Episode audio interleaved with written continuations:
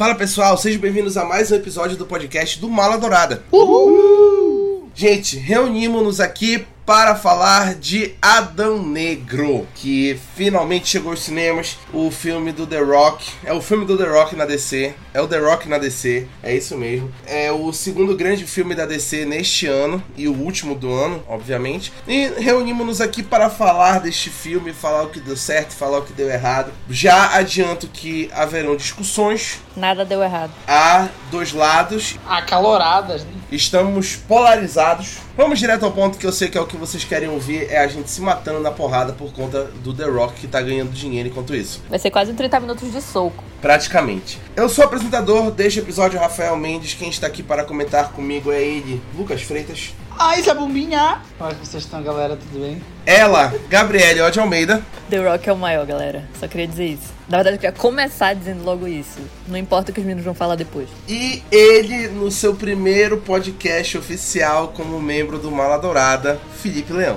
E é um prazer estar estreando aqui para falar de um filme tão ruim, gente. Ah, já vai começar levando porrada. Não, não é tão ruim.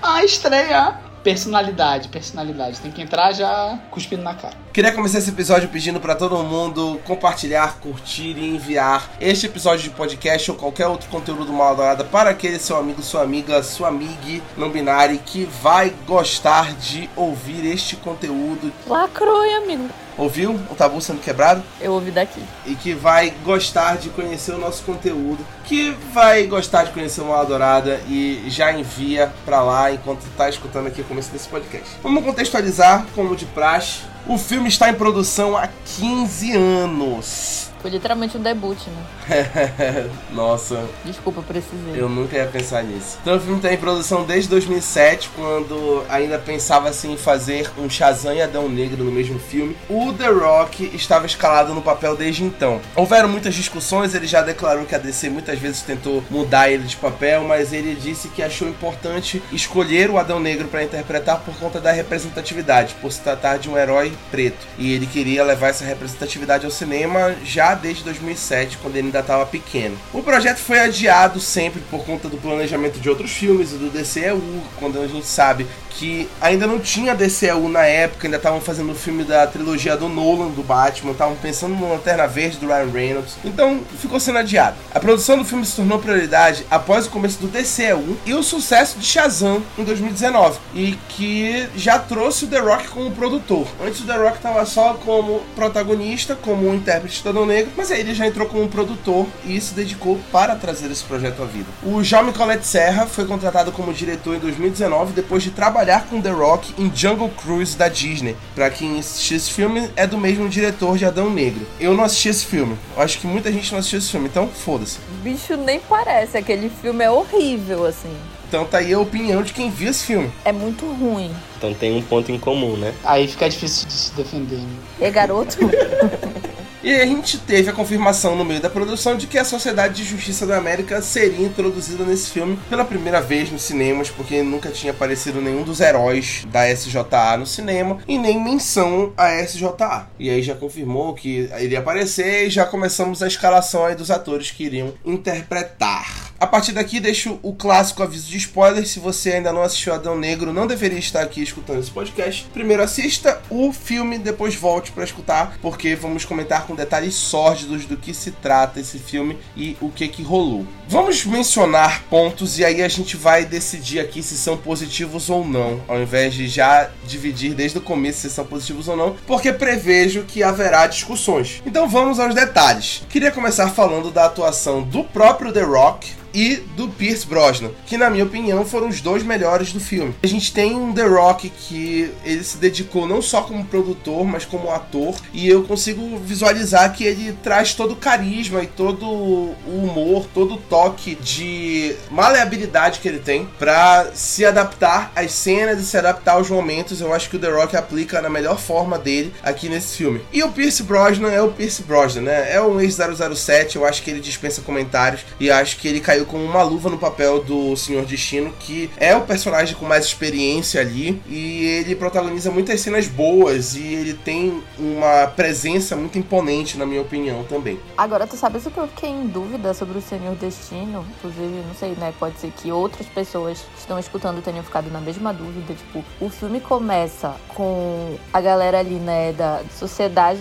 É porque eu sou da Marvel, né? Então, perdão aí. Mas, assim, tipo, eles começam meio que chamando o cara de velho gagá, assim. Não com essas palavras, mas era quase isso. Tipo, ah, como se ele fosse problemático. Ele é isso, ele é aquilo. Como se não, não se pudesse confiar muito no que ele fala. Sendo que, tipo, ele foi super lúcido a história inteira, assim, o personagem. Foi super pertinente. Aí eu fiquei meio assim, tipo... É meme, ele tem mais de 100 anos, cara. Ah, tá. Tipo, eu, eu tinha entendido assim, o que que tá rolando, assim? O Gavião Negro, ele tem, tipo, um hiper respeito por ele, sabe? Porque, pelo que deu a entender, né, ele estão há muitos anos na Cidade de Justiça. E, tipo, o Dr. Fate fala no filme que ele tem mais de 100 anos. Tanto que é muito legal ver ele falando sobre a primeira vez que ele viu um caça. Tipo assim, em 1900, sei lá, em 1930, 1920, assim. Primeira vez que ele viu. Então, tipo, ele já tinha seus 20 anos nessa época, entendeu? Então, tipo, ele já é muito velho. E por causa do elmo, né? Eu achei muito legal a forma que eles introduziram o elmo e colocaram exatamente como é, sabe? Tipo, o elmo não é uma coisa boa. O elmo é um artefato que, tipo assim, traz muita coisa ruim.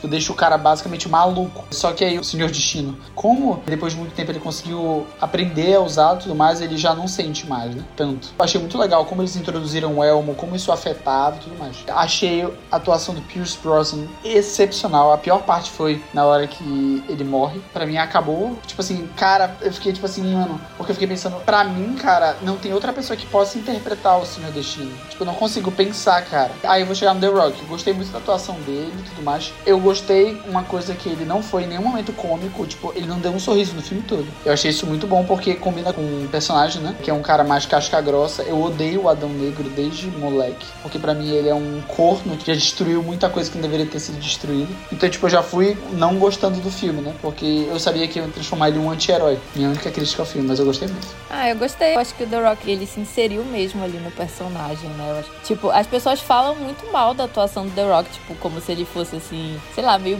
aquelas pessoas assim que só foram dando certo ali de qualquer jeito. Eu já vi gente falando isso e eu não entendo, porque, tipo, o The Rock, The Rock é uma entidade do cinema, sabe? De Hollywood, dane-se o que as pessoas falam. Tipo, precisava que fosse ele, sabe? A sensação que eu tive era que tinha que ser ele, simplesmente, sabe? E eu achei genial. Eu amei os efeitos visuais também, né? Eu sei que a gente já vai chegar ali, mas para mim foi o grande ponto positivo, porque eu sou muito fã de efeitos visuais bem feitos. E sobre os personagens também eu gostei bastante da Ciclone. Eu acho que ela foi um ponto positivo, apesar de a menina parecer ali uma atriz jovem e tudo mais. Tipo, não é uma. Ah, meu Deus. Mas eu achei ela muito boa, eu gostei muito da personagem. Eu gostei ali e eu ia gostar bastante de ver um desenvolvimento dela no futuro ali, de repente. Achei muito legal mesmo. Olha, até aqui eu concordo com a maioria das coisas que vocês falaram. Acho que o The Rock, ele tá na atuação The Rock, o que para mim é uma das melhores coisas do filme. Eu acho que o filme deveria até focar mais ainda em The Rock, em manter só The Rock e não tentar partir para outras temáticas e outros gêneros que não combinam muito. E Pierce Brosnan, para mim também é uma das melhores coisas do filme. Por um bom período eu fiquei achando que o Pierce Brosnan poderia enviesar ali para um lado antagonista no meio do filme e não foi o que aconteceu, né? E isso me cativou, eu gostei muito do personagem dele, achei de super carismático. Efeitos visuais eu já não me agradou totalmente esses efeitos visuais. Eu acho que eles funcionam na maior parte do tempo. Em outros momentos eu fiquei pensando, pô, o Zack Snyder tá fazendo escola e isso me incomoda. Alguns excessos de câmera lenta, principalmente com a Ciclone. Meu Deus, essa mulher só sabe rodopiar. Rodopiou o filme inteiro. Mas claro, ela é o Ciclone, meu querido, maravilhosa. Não, Mas, não, amigo, não, não. esse é o poder Não, não, não, dela, desculpa, amigo. desculpa, desculpa, Amigo, desculpa, esse é o desculpa, poder desculpa. Esse é o poder Ela não fez dela. nada, ela não fez nada. Rodopiou só, não fez nada. Foi super jogada de escanteio. Ela serviu beleza, meu querido.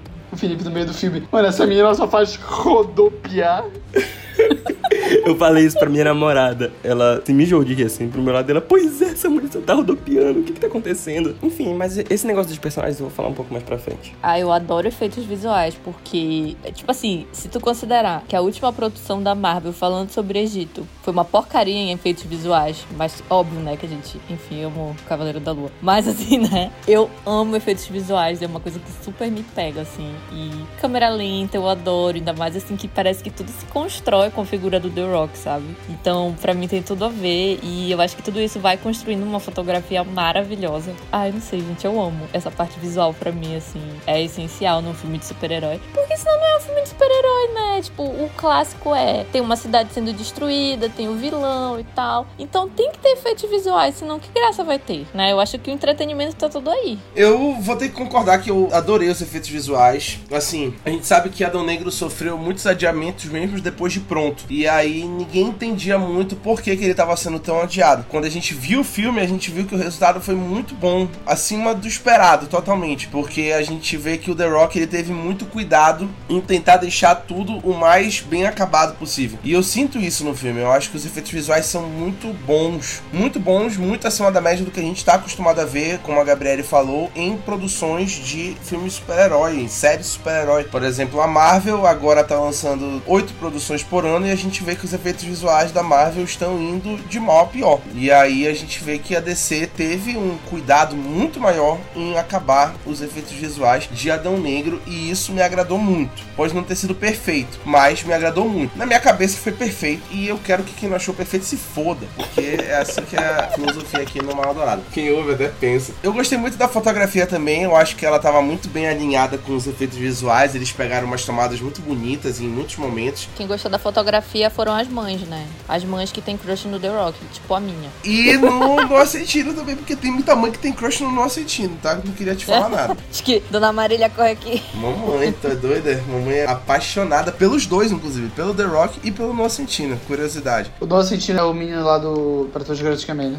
Isso, o próprio. O Esmagátomo. A mamãe só foi pra ver o The Rock. Eu só tive companhia por isso. E a gente vê que a fotografia tá bem alinhada. Eles conseguem construir ali um espetáculo visual. Acho que o The Rock queria que fosse um filme, tipo assim, espetáculo. Ele queria, já que ele tá produzindo o filme, já que ele é a estrela, ele queria fazer um filme, tipo assim, vamos fazer um caralho aqui, né? Correto, corretíssimo. Foi espetacular. E, cara, mas foi muito bom. Eu gostei muito dos efeitos visuais, achei que super combinaram. Em nenhum momento eu tive aquela sensação que o Rafa sempre fala de não ser natural, de estar tá muito na cara. Eu não senti isso em nenhum momento. Ficou muito bacana, ficou muito natural, assim. Até uma cena que eu achei que ia ser horrível foi a final que ele destrói o trono, porque aquele negócio de estilhaçar em muitos pedaços é muito difícil de fazer, né? Eu achei que, tipo, ficou super bem feito, muito de verdade, assim. E até a Ciclone, que só rodopia, como diz o Luiz Lima. Ela rodopiava, É, ficava foi roxo lindo. com verde, ficou legal. Ficava assim uma. Ficava assim uma aurora boreal aquilo, gente. Eu achei lindo. Garota souvenir da tinta, mano. Ela é a única mulher do filme, tu tem esse direito. Isso é porque ela é mulher? Não, tá. Vamos falar então do que, que ela representa no filme. Nada, pô. Ninguém dá voz pra ela no filme inteiro. Ela não toma decisão nenhuma na organização das coisas. Mas e nenhum dos dois jovens toma decisão nenhuma. Eles estão ali de figurante pra ganhar experiência. É verdade, isso eu vou ter que concordar com a Gabriele. Olha só, deixa eu te falar qual foi a representatividade dela. Ela representou uma jovem negra muito bem ali, né? A imagem dela. E a Noah Centino representou os galãs feios. Entendeu? Foi pra isso. Jovens estranhos que são bonitos. Só que ela é bonita de verdade e ele é um galã feio. Não, os jovens estranhos que são bonitos. Jovens estranhos que são bonitos e que tem fogo, porque na primeira interação entre eles, eles já ficam tudo apaixonados querendo se comer, pô. Bem o Rafael no ensino médio. Que Gostasse, isso, amigo? Rafael. Eles são lindos, mas eles não têm relevância nenhuma, ou nenhum dos dois. Nenhum dos dois decidia porcaria nenhuma. Eles só foram lá pra passear e ganhar experiência de currículo de super-herói. Porque o nosso Centino também não fez nada. Ficou lá só crescendo e batendo nos outros sem querer. Ai, foi muito engraçado essa cena, ele pedindo desculpa gigante. Eu senti muito, tipo, eles tentaram trazer um humor muito Homem-Formiga, sabe? Facilmente o Scott faria isso, sabe? De tipo, ah, meu Deus, o que tá acontecendo e tudo mais. A minha namorada Bia falou, ah, eu achei parecido com Deadpool. Só a cara mesmo, né? Porque é um humor zero. Ela achou o humor parecido com Deadpool. Também não achei nada. Amor, eu te amo. Ela não vai estar escutando isso, mas um beijo pra ela. Cara, independente de, de ter gostado do personagem ou não, né? Porque aí a gente tá vendo uma divergência muito grande aqui nesse sentido. Não quero que ninguém saia na porrada por conta de personagem de quadrinho. Tem que admitir que o figurino ficou muito bonito de todos os personagens. Do Noah Centineo não ficou, não. Eu sei que é o traje original, mas é muito feio. Não combina nada com nada ali. O negócio de uma máscara preta. Parece que ele pegou a máscara que vem vende aqui no centro. Máscara preta? Tu viu o filme errado, mano. Máscara azul. Ah, pra mim era escuro preto aquilo ali. Parece o, Homem-Aranha quando ele tá lá com o simbionte, que eu esqueço sempre o nome, gente. Porque já, a gente já grava o podcast do Mala ali no último dos neurônios e eu tô nesse estado. Então eu vou esquecendo o nome de tudo. Mas a ideia é essa. Pois é, parece que ele tá com a do Veno e parece umas máscaras que vende aqui no centro de São Leopoldo, que é assim mesmo, que é um negócio que o pessoal põe na cara pra se proteger do frio. Achei horrível. Não gostei daquele figurino. Tudo sobre o Noah Centineo nesse filme eu não gostei. Porque ele não. Eu não sei como é que ele sobrevive. Acho que ele sobrevive só sendo um galão feio, porque esse menino não atua. Tu já viste The Flash, Gabriele? Ó, a segunda temporada de The Flash tem o Esmaga Átomos, lembra? Ah, verdade, já assisti, já assisti. Acho que eu cheguei a ver umas três temporadas de Flash. Tá aí, ó. Isso aí é triste de Esmaga Átomos. Esmaga Átomos de Flash é triste. Eu sei, tipo, o efeito dele crescendo e tal é bem feito, mas não gostei do figurino. Não interessa se é original, se não é. Eu achei feio, não combina. Pois é, eu gostei. Ressaltou o trapézio do The Rock. Achei positivo ali. Nossa, tem que falar isso. Ficou estranho isso, cara. Ficou estranho ser muito aberto. Eu achei que ficou ótimo, pô. O The Rock queria mostrar mesmo que ele tá grande e tá certo ele. Certíssimo. Roupa de mergulhador. É o trapézio do cara, entendeu? Dane-se. Vocês que não malham, entendeu?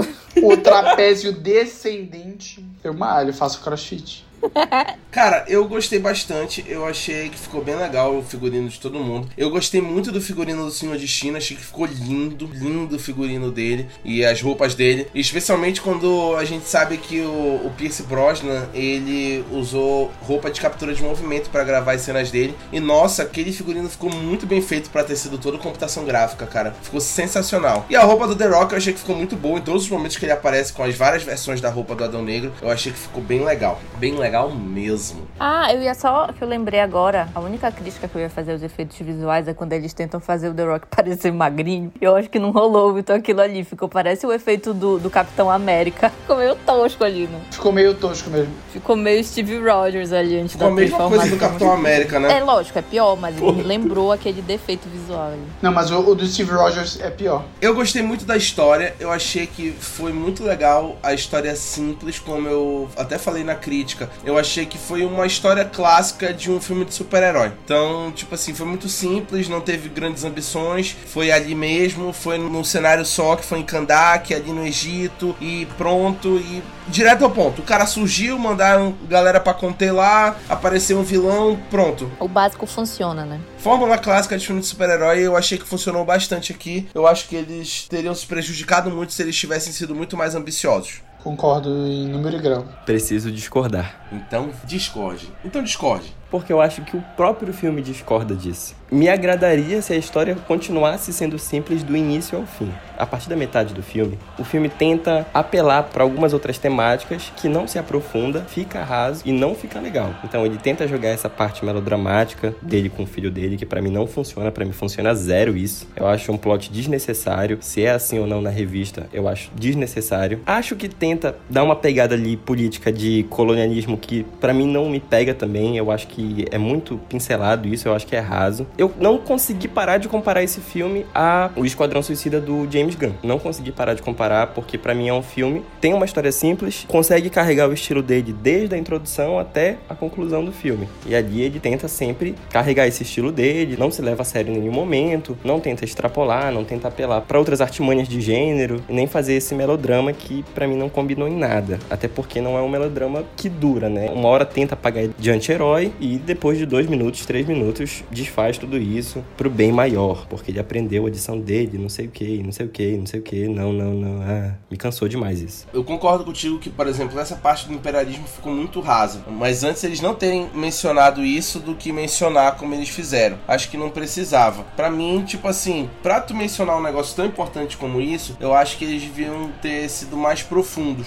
nesse sentido. Até porque, tipo assim, eu vou concordar contigo que, por exemplo, o arco com o filho dele não achei convincente e também não achei convincente, por exemplo, o ponto de vista dos humanos, né? Que é a Adriana com o filho dela. E aí eu acho que a gente enxerga muito essa questão do imperialismo muito do ponto de vista deles, a questão da revolta e tudo mais. E aí eu achei que ficou raso pra mim. Ficou definitivamente raso. Acho que eles deveriam ter explorado melhor se eles queriam explorar isso de fato. Mas eu gostei dos aspectos que competem a um filme de super-herói. Eu acho que é nisso que eu falo que, tipo assim, nesses aspectos de um filme de super-herói, eu acho que ele funcionou o simples, com o básico. Tipo assim, sem grandes ambições de fato. Tu acha que ia ter como, vocês acham que ia ter como aprofundar uma questão assim sobre colonialismo que é tão profunda, sabe? Tipo, tem muita coisa para falar sobre isso, então eu acho que a intenção do filme, é, ao meu ver assim, é esse básico, é ser aquela quebradeira de filme de super-herói e tudo. Então eu acho que aquilo ali ficou mesmo para ser bem coadjuvante na história, só para mostrar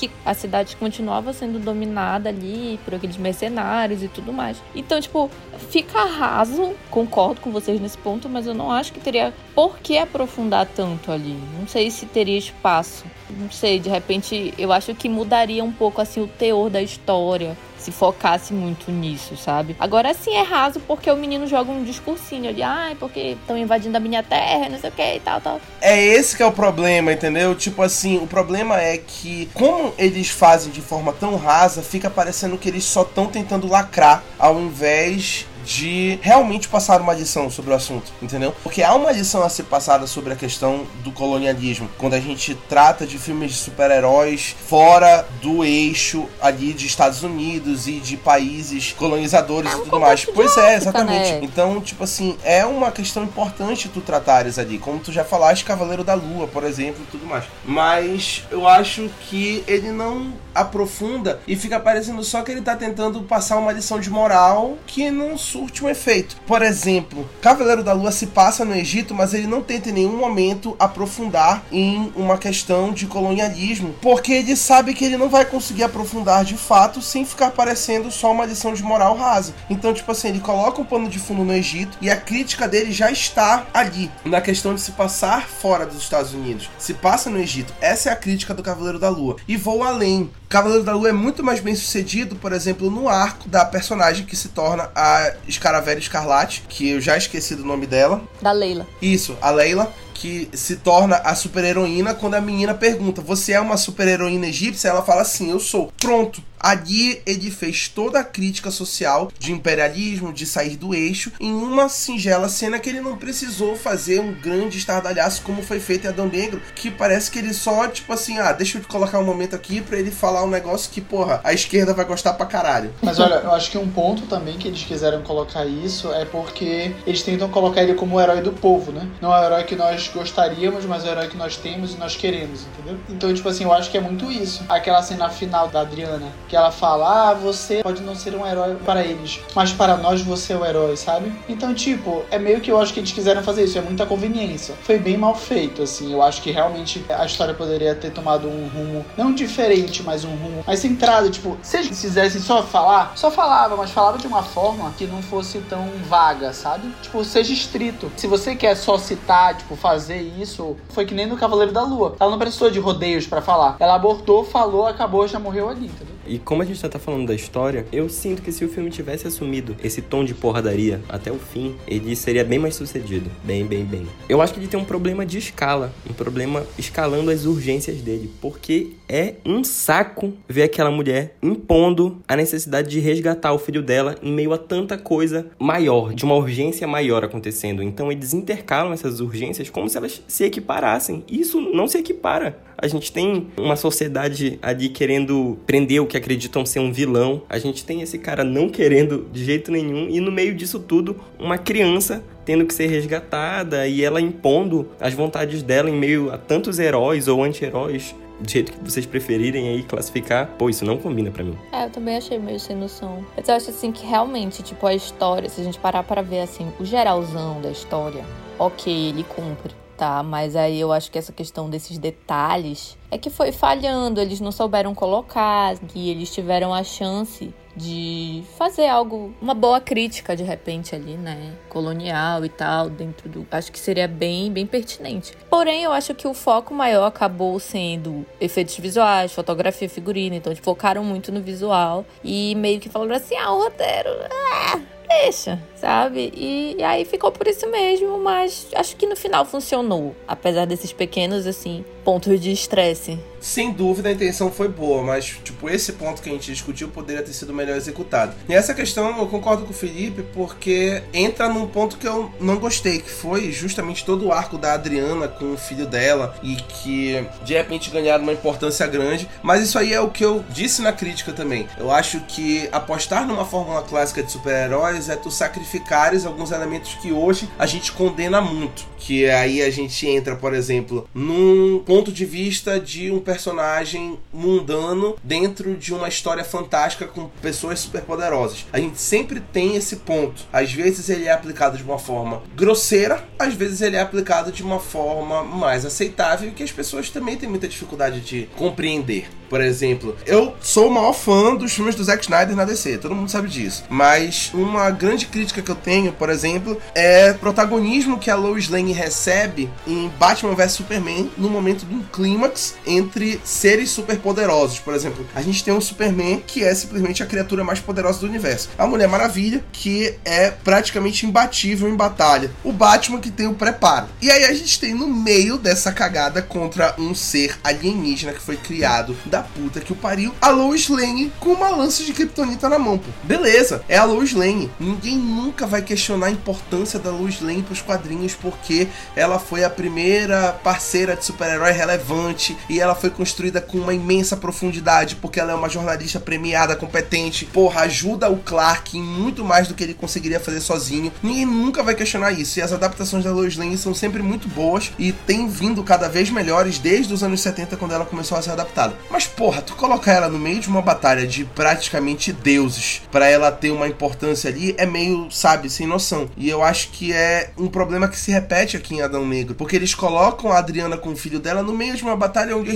tem seres muito poderosos e o, o destino de uma cidade do mundo todo em jogo. E aí eles colocam tipo o Adão Negro, que é poderoso pra caralho, contra o Sabak, que é poderoso pra caralho, que ganha poder de demônio. E aí de quebra ainda tem toda a Sociedade de Justiça da América, que cada um tem um poder pica pra caralho. E de repente tá lá ela no meio, pô. A gente entende que eles querem colocar a personagem no meio para que a gente tenha a sensação de que tá lá dentro da cagada. Mas a gente não quer tá dentro da cagada, porra. A gente quer assistir a cagada. E eu acho que isso é um, algo que vem da fórmula clássica de super-heróis, que eu acho que é um ponto que é muito positivo nesse filme, mas também é muito negativo porque atrai esse problema, além de outros que eu vou mencionar aqui, porque eu vou dar espaço pra vocês falarem se vocês concordam comigo ou não na questão desse problema que eu mencionei. Eu concordo. Obrigado, Lucas. Você foi rápido e objetivo. Concordo. Eu acho que esse elemento que tu falaste de ah, sobre se sentir dentro da história e tudo. Eu não sei. Pode ser que tenha alguém que estar tá lá. Pode, mas eu acho que nesse caso específico da Adriana não, não funcionou, sabe? Eu acho que foi muito forçado ali e eu não consegui parar de pensar em Cavaleiro da Lua porque parecia, eu não sei, eu sempre, sei lá, eu sempre gosto muito mais das produções da Marvel e é impossível a gente não comparar, né, a história. Por exemplo, Cavaleiro da Lua, óbvio, né? Eu acho que foi muito mais bem construído essa questão de ter a pesquisa e ela também estava ali fazendo uma pesquisa, só que me pareceu algo muito mais sentimental do que científico. Eu não conseguia enxergar ela como uma cientista de fato que estava ali fazendo uma pesquisa séria. Não, tipo, ela estava ignorando todo o fato de que ela estava carregando um artefato demoníaco. Então, tipo, se ela realmente tivesse aquele conhecimento, que fosse aquilo o estudo dela, ela teria mais cuidado com aquilo. Então, eu acho assim que até nesse sentido da pesquisa não foi muito bem colocado ali, sabe? Eles não conseguiram situar bem a Adriana na história. E ela tem uma importância, né? Quando a gente vai ler sobre a questão da HQ e tudo mais, mas ela tem uma importância. Eu acho que ficou faltando colocarem melhor ela como uma personagem tão essencial. A questão também daquele amuleto que ela carrega, né, no pescoço. Tipo, ela, ah, aquilo ali foi passado da família, da minha mãe, da minha avó, sei lá quem. Tá, e aí? E o resto? Depois nada mais aconteceu em relação a isso. Eu fiquei esperando, inclusive, no momento de crise, aquilo ali dar algum, sei lá, algum poder para ela ou alguma proteção. E, tipo, nada aconteceu, sabe? Ela só tava carregando ali um, um colazinho que ela comprou ali na feira, sabe? Tipo, não serviu para absolutamente nada nada. Aí eu fiquei um pouco assim também, porque eu gosto assim de procurar elementos na história que lá na frente de repente vai servir para alguma coisa. E a gente tá acostumado com isso na Marvel. Tipo, tu vê um elementozinho aqui, uma pedrinha brilhando aqui no primeiro episódio da série tal. Aí, tipo, lá no terceiro vai aparecer um significado para aquela pedrinha. E tipo, eu fiquei esperando isso acontecer e não aconteceu. Então eu achei isso uma coisa negativa porque não enriquece a história, sabe? Ficou só ali solto e, sei lá, tipo, aparentemente não serviu para nada. Outra coisa que me incomodou muito na história foi o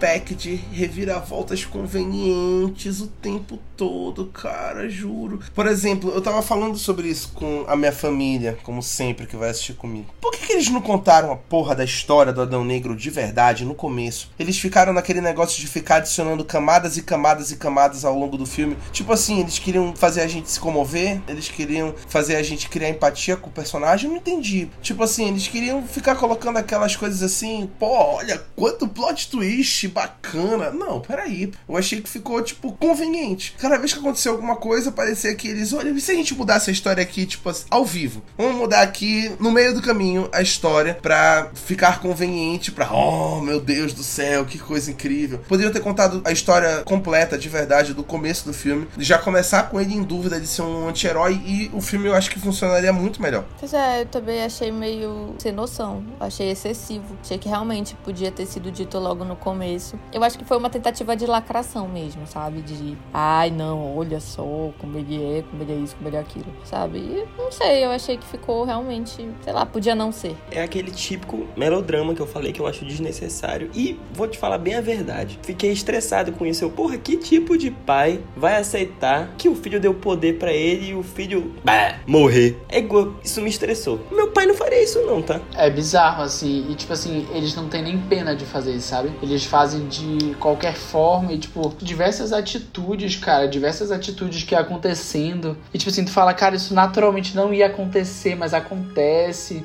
e tá tudo bem, e eles nem ligam para isso falam que é assim mesmo. Isso foi uma coisa que me incomodou muito, assim. Talvez o maior ponto negativo seja a forma como eles construíram a história e não a história em si. Teve essa dificuldade, assim, de construir de uma forma realmente cativante. É aquilo que eu falei, tipo, o que mais cativa são os efeitos visuais, é aquela coisa assim de, poxa, é, é um espetáculo visual e tal, é muito bacana de assistir, como vários outros filmes, né? Eles apostam muito nisso. Mas acho que faltou esse tempero aí na história, né? De construírem melhor. Tanto que a gente tá aqui há um tempão só falando da história. Quando eu saí, o que eu senti muito é que, tipo, por muitas vezes o roteiro foi preguiçoso, sabe? Os caras não quiseram fazer tanto, se alongar tanto, então eles faziam uma coisa muito conveniente para acabar logo aquele arco e ir pro próximo. Só que isso deixou o filme com muitas camadas sem sentido, como se fosse apenas jogado, sabe? Tipo, tá ali por tá ali e acabou. Pra gente parar de falar da história, que a gente já tá falando um tempão, como a Gabriele falou, gente, o Sabak, nossa, que decepção. Que vilãozinho de bosta. E não foi nada, nada, nada, nada. Foi aquele vilão assim, vilão. Vilão no sentido da palavra, que não é um vilão de destaque. Ele é raso, motivação rasa. Ele se torna vilão no final, tipo como se a gente estivesse no episódio de Power Rangers, que ele cresce no final e se torna um vilão. Pra derrotar ele é Porra, peraí, pô. O cara tem o poder de todos os demônios ali, e aí para derrotar ele, o The Rock só levantou ele no ar e rasgou ele no meio. Tipo, ele demorou tanto tempo para fazer isso. Será só fazer isso? Nossa, sério, muito fraco, muito fraco mesmo. Cheguei, teve uma hora que, tipo assim, eu fiquei, cara, eu não acredito que eles estão fazendo isso dessa forma, sabe? Tipo, criaram todo um negócio pra coroa, para que era um negócio que ia acabar com o mundo e tudo mais. O Adão Negro, com três minutos, destruiu o cara, assim. Sendo sincero, teve uma hora que eles estavam lá, que o Sabak senta no trono e o Adão Negro pega ele por trás e puxa os chifres. Cara, eu jurei que naquela hora ele falou assim, mano, ele vai arrancar os chifres e vai acabar. Não deu um minuto ele partindo pelos chifres do Sabak no meio. É, sério, absurdo. Lucas comentou que achou o roteiro preguiçoso. Na minha opinião, eu não senti nem tanta preguiça, mas eu senti uma bagunça absurda. Uma falta de foco absurda também. Eu não tava conseguindo entender qual era a ameaça, até onde aquele filme ia chegar. E aí, quando eu entendi que o Sabak, ele ia estar tá estabelecido ali como vilão principal, digamos assim, por um momento eu pensei assim: vão deixar o Adão Negro de fora da batalha principal? Obviamente não, né? E eu tava vendo lá no cinema, tava vendo com a minha namorada, tava vendo com meu cunhado também. Eu falei assim: tá, puxei meu celular do bolso, deixei ele em cima da minha perna. E aí, quando o Adão Negro falou Shazam, que ele se transformou, eu olhei que horas eram. Porque eu queria ver quanto tempo ia durar essa batalha do Adão Negro com o Sabak. Eu queria ver quanto tempo isso ia ser resolvido, porque eu tinha certeza que o filme já tava acabando, já tava para se encerrar. E foram menos de 4 minutos. Desde a hora que o Adão Negro falou Shazam, até a hora que ele derrotou o principal vilão do filme. E o filme tem duas horas e quatro minutos contando com os créditos. É complicado, né? Sabe que eu fiquei com medo quando o Sabaki apareceu foi assim? Quando eles forem adaptar o arco do Trigon, que é o pai da Ravena, porque, tipo assim, ele é um cara também super forte. Se eles fizerem uma parada dessa, mano, ai, eu fico maluco, cara. Sério, isso não pode acontecer, mano. Pra mim, mais um ponto negativo são os personagens. Acho que o Adão Negro funciona, acho que o Gavião Negro funciona, e acho que Senhor Destino também funciona. Mas o resto não funciona para mim. Eu acho que eles tentam até apelar para personagens que a gente possa ter alguma identificação com personagens que a gente já conhece, tipo o Esmaga Átomo sendo parecido com Homem-Formiga, por exemplo. Eu senti algumas referências meio X-Men, quando aquele jardim lá se abriu. Eu senti algumas coisas que tentaram fazer com que a gente se identificasse com esse mundo do super-herói pra gente tentar se ligar a esses personagens. Mas eu não acho que isso acontece, principalmente com o Esmaga Átomo e com a Ciclone. Eles não conseguem contribuir pra ação, entendeu? Eles não conseguem fazer nada relevante em meio a tudo aquilo que tá acontecendo. Na verdade, eles são pontos de bagunça. E eles tentam ser o alívio cômico do filme, só que para mim a maioria das situações com eles não são nada engraçadas. Então eu acho que eles estão fazendo hora extra ali. Eu só consigo lembrar de uma cena da Ciclone, o Esmaga Átomo faz merda o tempo inteiro, e a Ciclone eu só consigo lembrar dela jogando aquelas ripas lá de madeira em cima do Adão Negro e só. Lembro disso. E eu acho que só tá na minha cabeça também porque isso tem no trailer. Para mim não, eles não têm relevância nenhuma. Vou citar a Leona Vingativa agora, sabe porque eu tô problema com a Ciclone? Que ela é mais babado que tu. Mana, um rodopio, mana. É carimbó. É carimbó. Caraca, deveriam fazer um edit desse da, da Ciclone rodando. Se não é carimbó, seria. Ai, menina! Ah, ia ficar bom? Vou passar essa ideia pra Baiana fazer no nosso TikTok.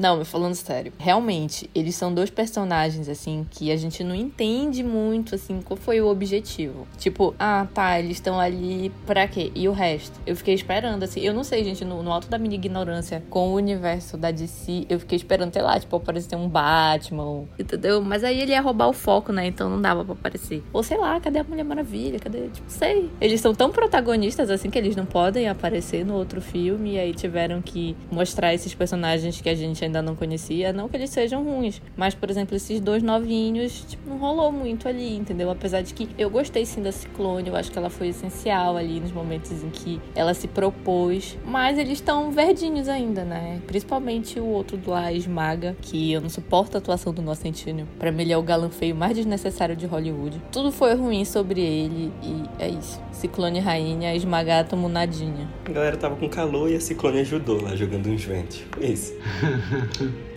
Juro. É um pior que o outro. É pra um lado e pro outro. É assim que eu gosto. É de cagada que eu gosto. Só tem dodói, mano. Queria mencionar a trilha sonora, ninguém quis mencionar aqui, porque é todo mundo amargurado, mas eu adorei a trilha sonora do Lorne Balfe. Acho que ele fez um bom trabalho aí de tornar um pouco mais épica a história, como eu falei. Eu acho que o The Rock se esforçou bastante para fazer tudo ser um pouco épico, e eu acho que o Lorne Balfe ajudou muito aí na trilha sonora. Gostei muito, estou escutando constantemente no meu Spotify a trilha sonora do Adão Negro, o tema dele, do Adão Negro, né? Acho que o tema da Sociedade de Justiça da América ficou bem assim, inovação, ciência, um negócio assim, bem revolução, sabe? Me passou essa impressão. Mas do Adão Negro ficou bem assim, caralho, o homem chegou, pô, é o Adão Negro, esqueça tudo. E queria falar agora de referências. Tivemos referências claríssimas a outras produções da DC aqui, como o próprio Shazam. Ele ativa e desativa os poderes dele da mesma forma que o próprio Shazam, e porque ele ganha os poderes mais ou menos da mesma base, mas aqui é uma versão de deuses egípcios, né? Não os deuses gregos que são do Shazam, mas é a mesma ideia. Eu achei bacana, inclusive a aparição do Mago Shazam, interpretado pelo Digimon Honsou de novo, reprisando o papel dele do filme do Shazam. A Liga da Justiça foi referenciada em vários momentos, aqui e ali, teve uma referência clara que nós vamos falar mais à frente. E a Força Tarefa X ganhou grandes referências, como a Emília Harcourt, que é uma das tenentes da Força Tarefa X e que é parceira do Pacificador, lá do Esquadrão Suicida e da série do Pacificador. Ela aparece em uma das cenas, na prisão de Aldão Negro é preso. E e a maior referência de todas, que é a queridíssima e odiadíssima Amanda Waller, que é interpretada mais uma vez pela Viola Davis. Acho que é uma das coisas que mais dá certo na DC, é a Viola Davis e Amanda Waller, sem dúvida. Eu acho que nenhuma outra atriz poderia interpretar. Não tem nada que ela faça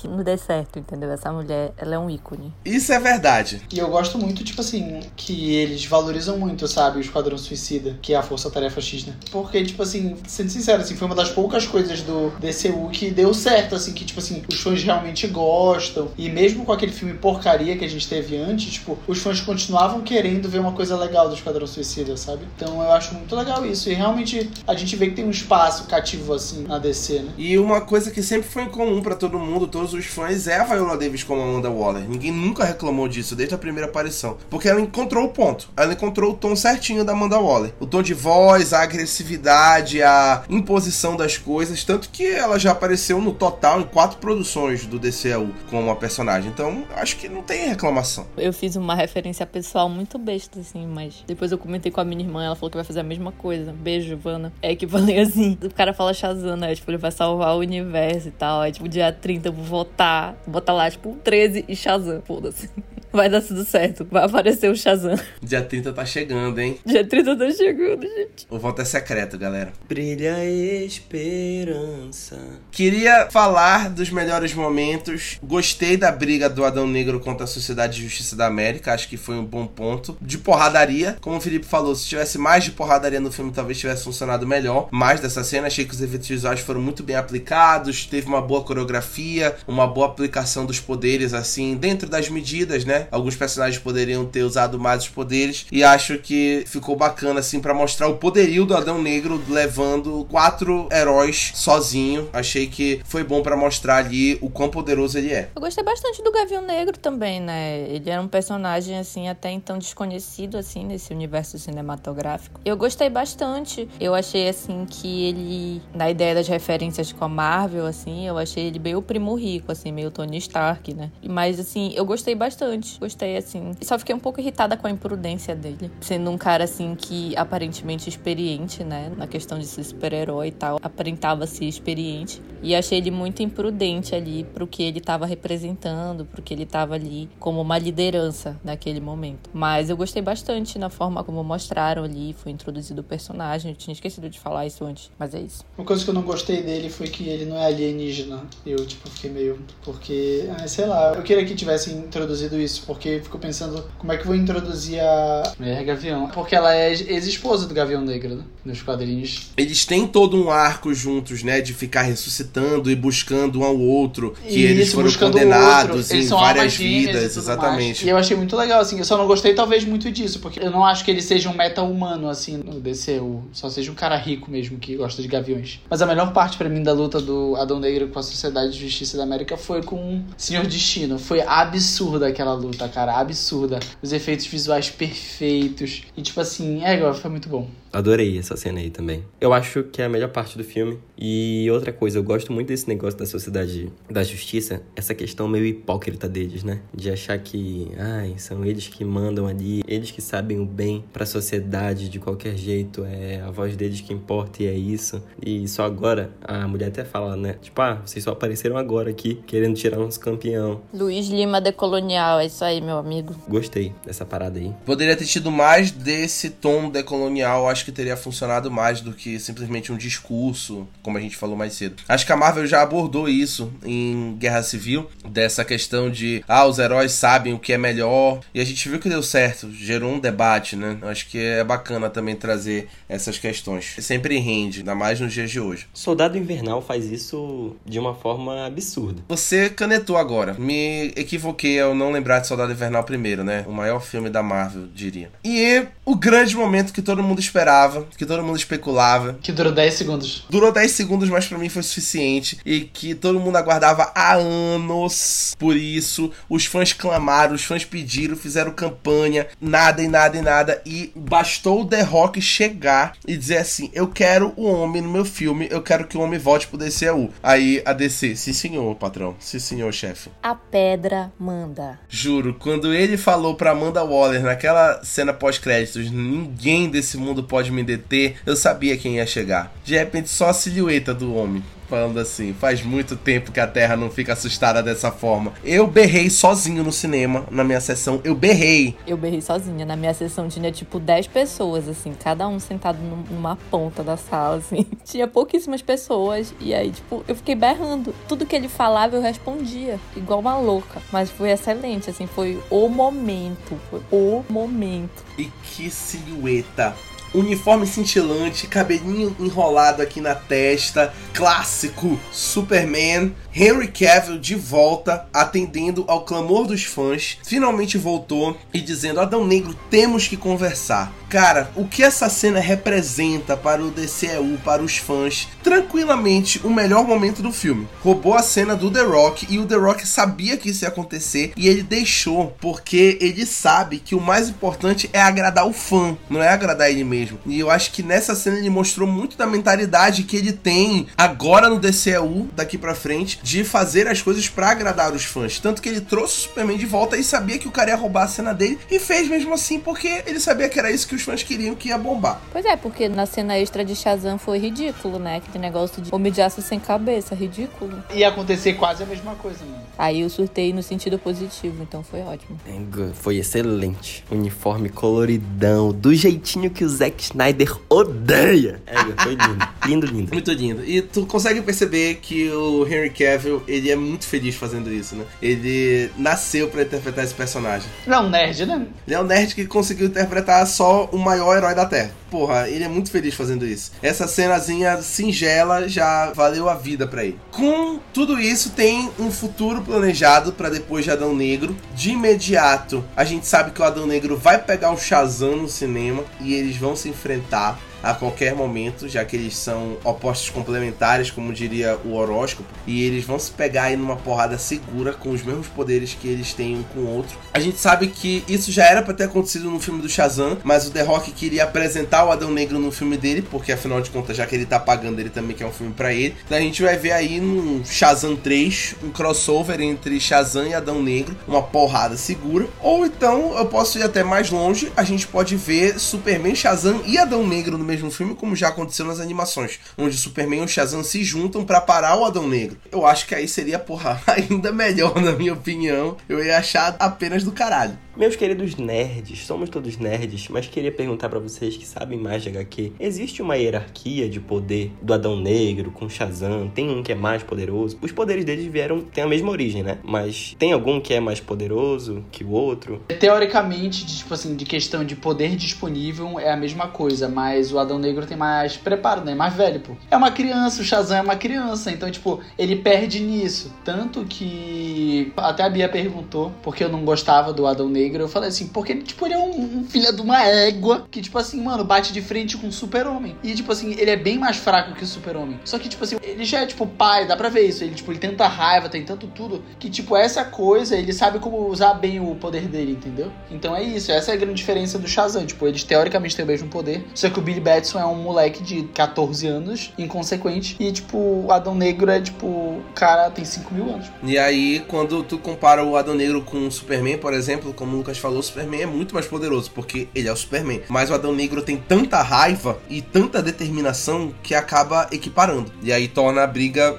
considerável. Tipo assim, o Super-Homem, se ele quiser, ele ainda amassa. Porque ele amassa qualquer um, né? Não tranquilamente, não vou falar tranquilamente, mas ele amassa. Ele amassa qualquer um. Mas é bizarro, assim. É que eu tenho muita raiva do Adão Negro, mano. Eu não gosto dele. Entendi. Mas eu acho que a principal consequência positiva que Adão Negro traz é a confirmação de que a gente vai ter Homem de Aço 2 finalmente, depois de tanto tempo, vamos ganhar uma sequência do Homem de Aço. O nosso momento chegou. O momento do Henry Cavill chegou. A cena pós-crédito confirma que virão novos tempos para o DCU com essa confirmação de Homem de Aço 2. A gente já conseguiu a confirmação de que já temos chefes do DCU. O James Gunn definitivamente sai da Marvel e vira o co-chefe do DCU, junto com o Peter Safran, que é produtor de Esquadrão Suicida. E aí a gente já tem a confirmação de que o Henry Cavill volta para fazer muito mais dentro da DC, como ele mesmo já falou, e volta como Homem de Aço, vai ter Homem de Aço 2 e tudo mais. A gente pode estar tá vendo aí novos tempos para DC de fato. Pode ser que a gente até veja o Ben Affleck voltando como Batman do DCU, porque a gente teve aí uns anúncios de refilmagem, uma confirmação de que o Ben Affleck iria aparecer em Aquaman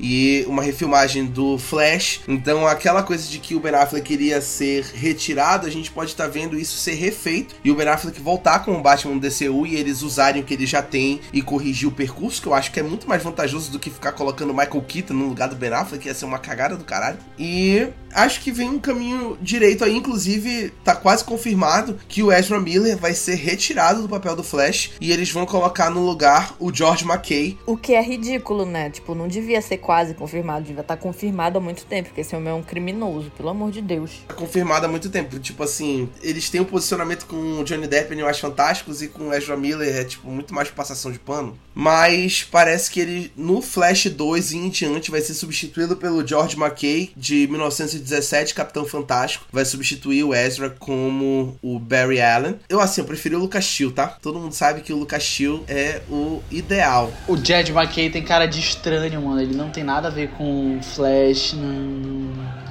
O que eu queria mesmo, vou falar a verdade, eu queria o Grant Gush saindo da série e indo fazer o Flash no cinema. Ia ser massa, hein? Aí é a minha opinião de fã de Arrowverso, tá? Não posso falar muito. Seria bom. Eu gostaria também. O Grant é bacana. Eles podiam fazer até melhor, cara, porque provavelmente o George McKay vai ser o Barry Allen ainda. Não é melhor eles só mudarem, cara? Tipo, sei lá, mudarem. Vai pro próximo velocista, cara. Tipo, passar pro Wally, pro, pro Jay Garrick, sei lá. Porque, tipo assim, é muito melhor, faz muito mais sentido pra história, sei lá. Viram George McKay correndo o filme todo de 1917? Aí já sabe. Acho que foi por isso, inclusive, que ele foi contratado. Eles vão manter o Barry Allen porque é o mais querido dos Flash. Não tem jeito. Eles querem explorar enquanto dá. Mas falando de Homem de Aço, que tá mais encaminhado, né? Já contrataram o Christopher McQuarrie, que é o diretor dos últimos filmes do Missão Impossível, que foram um sucesso absoluto. E contrataram ele para reescrever aí o roteiro do Homem de Aço 2. Então tem um caminho promissor aí, não só o filme, mas o universo DC daqui para frente, depois de Adão Negro. Parece que o The Rock chegou realmente para mudar e era hierarquia da DC. Não como ele esperava, mas como a gente precisava, eu diria. E assim a gente encerra o nosso podcast sobre Adão Negro. Queria agradecer aos meus excelentes comentaristas, Lucas, Gabriele e Felipe, que propuseram um debate super rico e que beirou isso aqui a ter ofensas pessoais. E é isso que o povo gosta nos podcasts do Mal Adorada. Tipo, foi muito quase. Grito no cuida daria. Foi quase. Conteúdo, né? Conteúdo. Isso é conteúdo pro público, né? É conteúdo. O Lucas abomina esse tipo de conteúdo, mas é o que o povo gosta. Não dê a eles põe circo.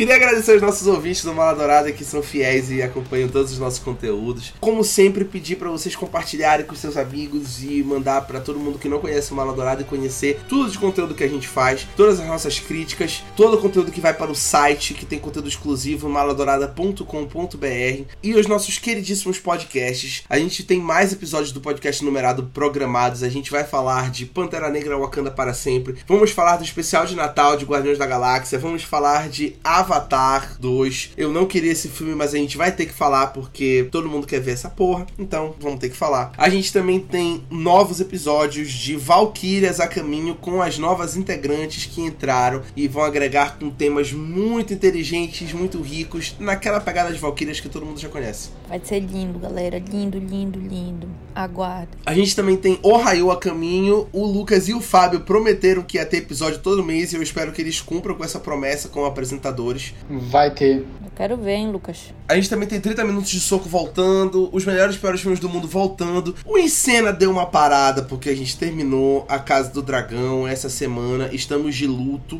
mas ele volta em 2023. Volta com The Mandalorian, volta com Succession. Então aguardem mais comentários de Felipe Leão e Lucas Freitas no Encena. This is the way, this is the way. This is the way. Se tiver com eco, eu volto. É, a Gabriela não assiste Star Wars nem Succession, mas vai ter Marvel Studios também em 2023, então a Gabriela vai voltar. A gente se vê nos próximos programas do Mala Dourada. E tchau. Tchau. Tchau. Tchau.